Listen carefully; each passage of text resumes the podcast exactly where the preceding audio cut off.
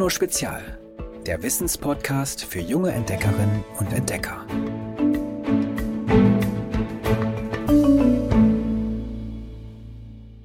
Hallo, ich heiße Carolina, bin acht Jahre alt. Und ich spiele die Blockflöte, weil mich Musik einfach so fröhlich macht.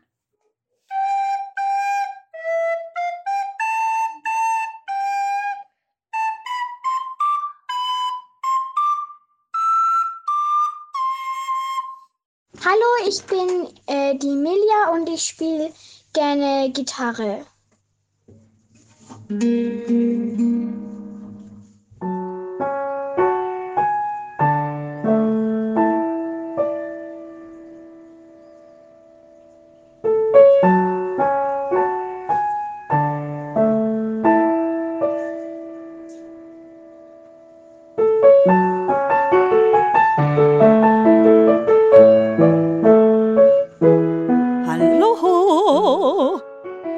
Ihr habt mir so viele tolle Ständchen geschickt. Mega.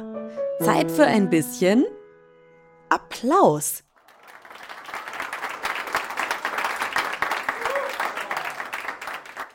Der ist schließlich neben der Gage die Währung einer jeden Künstlerin und eines jeden Künstlers. Nach Konzerten passiert es. Wie ein Gewitterschauer prasselt Applaus hernieder. Das Publikum klatscht manchmal minutenlang. Vor allem aber, ohne dass es sich vorher abgesprochen hat. Wer angefangen hat, ist meistens nicht auszumachen. Kaum verhallen die letzten Töne im Konzertsaal, setzt der Beifall ein. Einfach so. Aber wieso klatschen wir eigentlich? Mit Applaus drücken wir Lob für Künstlerinnen und Künstler aus. Er ist im Grunde der Ersatz für ein persönliches Dankeschön. Es kann schließlich nicht jeder Zuschauer und jede Zuschauerin einzeln auf die Bühne laufen. Mit dem Beifall sagen wir Menschen also als Gruppe, super, es hat uns gefallen. Und alle machen mit, obwohl der Einzelne nicht gehört wird. Aber Musikwissenschaftlerinnen und Wissenschaftler haben noch einen anderen Grund erforscht, warum sich zum Beispiel die Besucherinnen und Besucher klassische Konzerte auf den Schlussbeifall freuen. Während des Konzerts haben die Menschen die ganze Zeit still gesessen und zugehört. Am Ende wollen sie sich dann äußern und haben einen gewissen Bewegungsdrang. Der Applaus befreit. Und das übrigens international, denn Beifall klatschen die Menschen überall auf der Welt, um ihre Anerkennung auszudrücken allerdings unterschiedlich in Lautstärke und Länge. Die Musikwissenschaftlerin Jutta Tölle beschäftigt sich schon viele Jahre mit dem Phänomen Applaus und hat in einem Giolino-Interview erzählt, dass sie mal in China in einer vierstündigen Oper war und bis zum Schluss nicht so richtig verstanden hat, an welchen Stellen die Zuschauerinnen und Zuschauer dort warum geklatscht haben. In Japan dagegen ist es wohl üblich, bis zum Schluss ganz still auszuharren und dann erst ordentlich in die Hände zu klatschen. Die Applausregeln eines Landes muss man also kennen. Hallo, ich bin Marie. Ich spiele Klavier, weil die Melodien so schön sind. Hier mein Lied.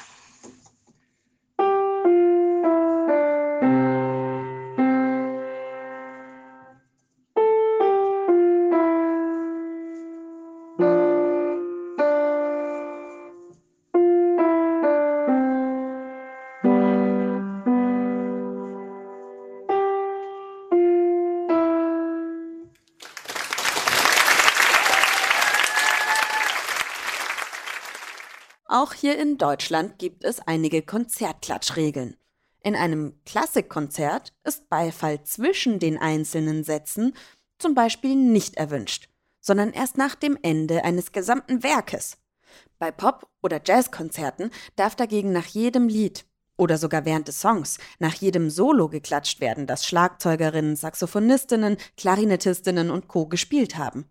Manche verbitten sich in der Kirche den Applaus. Außer ein Gospelchor tritt auf. Und übrigens gibt es den Applaus schon richtig lange. Vermutlich haben schon die alten Griechen kräftig in die Hände geklatscht. In ihrer Mythologie jedenfalls findet sich mit der Figur des Krotos sozusagen der Erfinder des rhythmischen Beifalls zur Musik. Sein Name, Krotos, bedeutet übersetzt nichts anderes als klatschen. Und auch die Römer spendeten nach Theateraufführung Applaus und wurden sogar dazu aufgefordert. Plaudite, klatschet, hieß es, sobald eine Vorstellung beendet war. Leute, die zum Applaus auffordern, gibt es auch heute noch. Nicht unbedingt in Konzerten, aber vor Fernseh- und Talkshow-Aufzeichnungen. Die werden Warm-Upper genannt. Das ist Englisch und bedeutet so viel wie Einheizer. Sie stimmen das Publikum ein, an den gewünschten Stellen zu applaudieren, mit den Füßen zu stampfen oder sogar zu jubeln.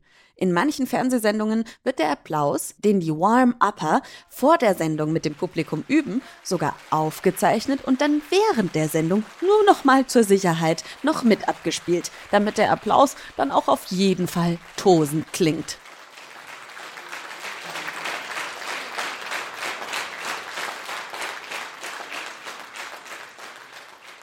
Hallo, ich bin Xavier und ich spiele gerne Kontrabass, weil ich die tiefen Töne so mag.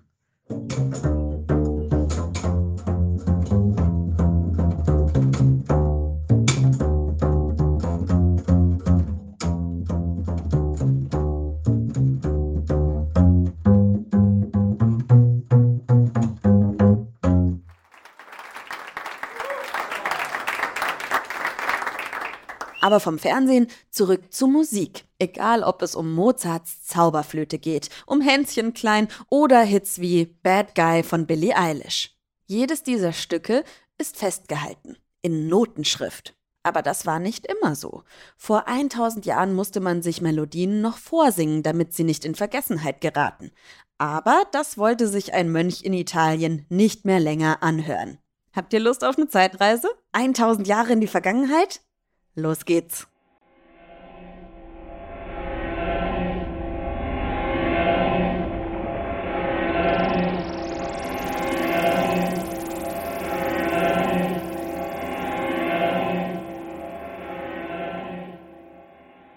Guido von Arezzo kann sie nicht mehr ertragen, diese falschen Töne aus der hintersten Reihe.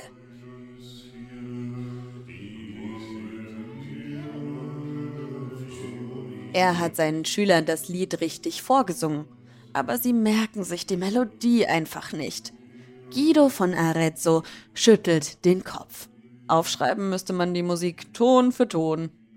So wie man Buchstabe für Buchstabe Texte aufschreibt. Dann könnte jeder sie lesen und es bliebe kein Zweifel. Aber der Mönch stößt mit dieser Idee immer wieder auf taube Ohren.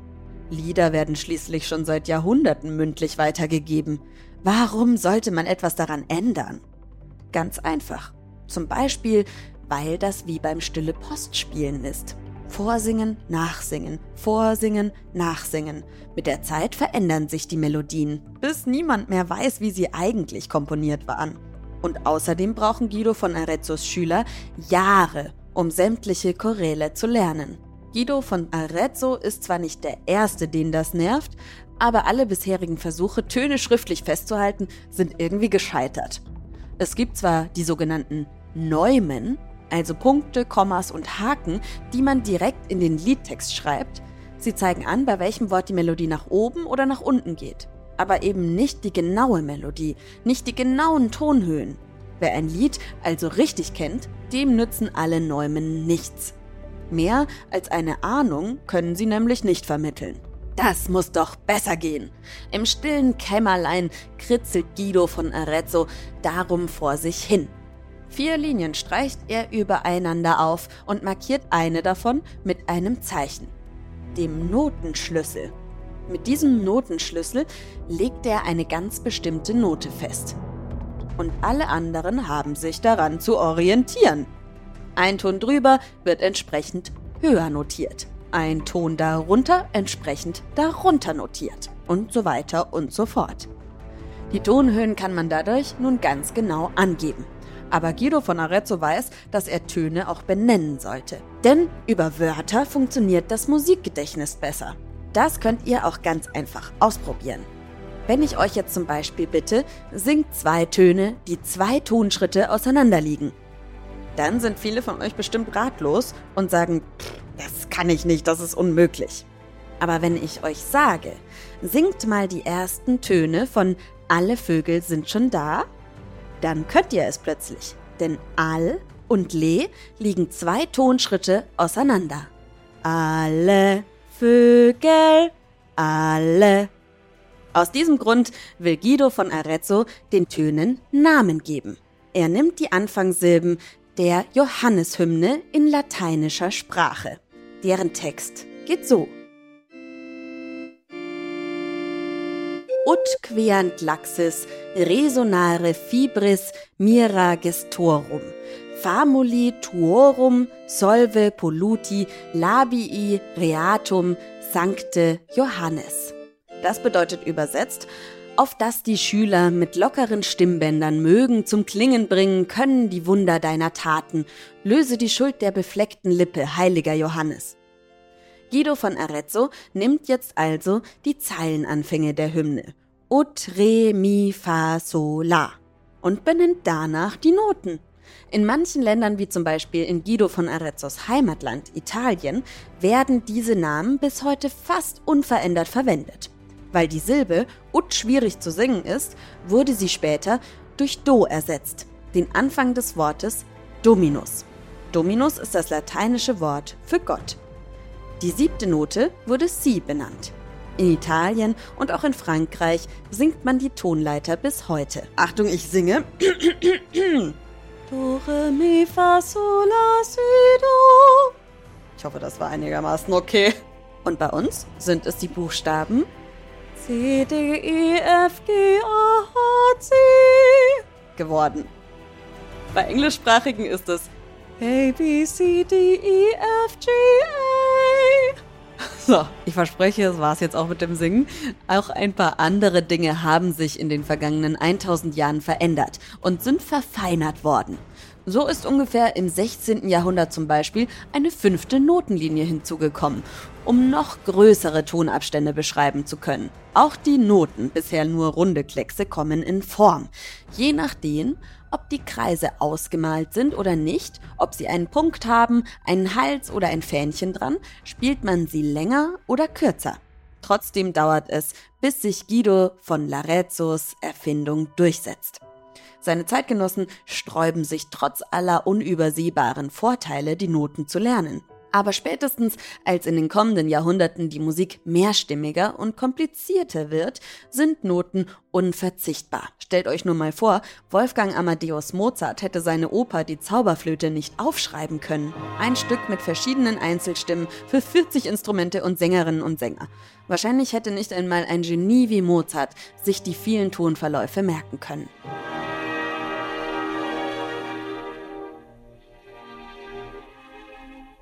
Und so wird Musik heute fast überall auf der Welt mit denselben Zeichen notiert, die wir Guido von Larezzo zu verdanken haben.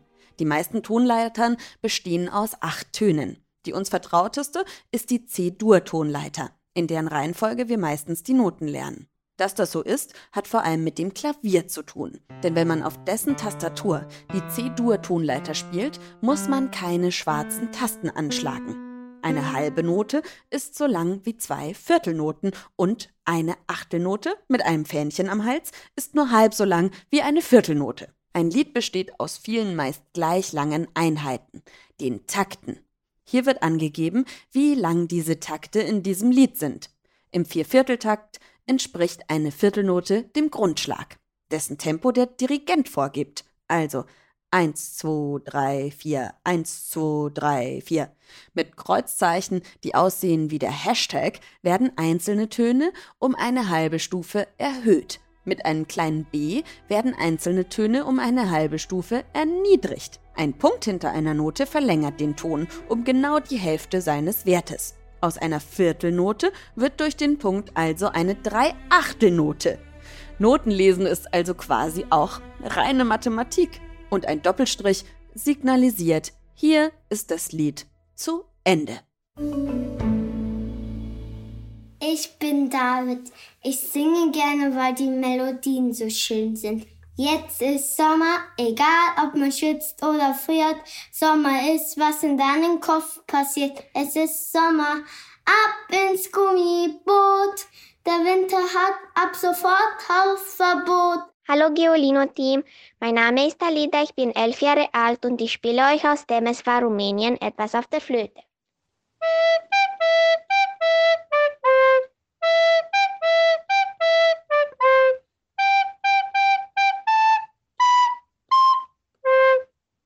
Tschüss!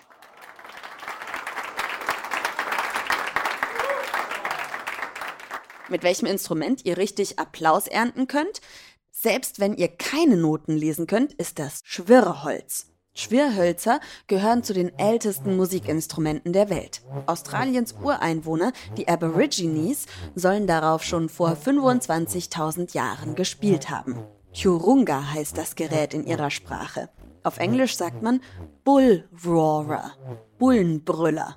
Ziemlich passend der Name, das werdet ihr merken, wenn ihr euer eigenes Schwirrholz ausprobiert.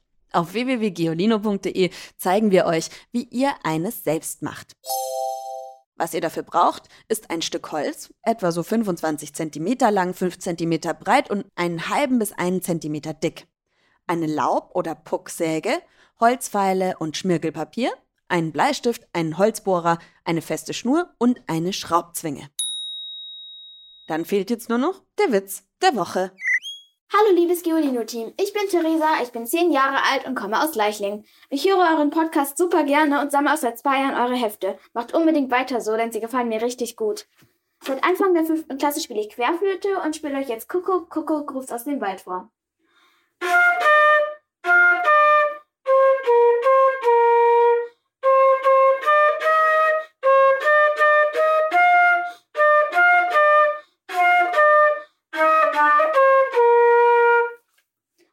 Ich euch auch noch meinen Lieblingswitz. Gehen zwei Sandkörner durch die Wüste. Sagt der eine, du, ich glaube, wir werden verfolgt. Tschüss. Schickt mir auch euren Lieblingswitz unter 0160 351 9068.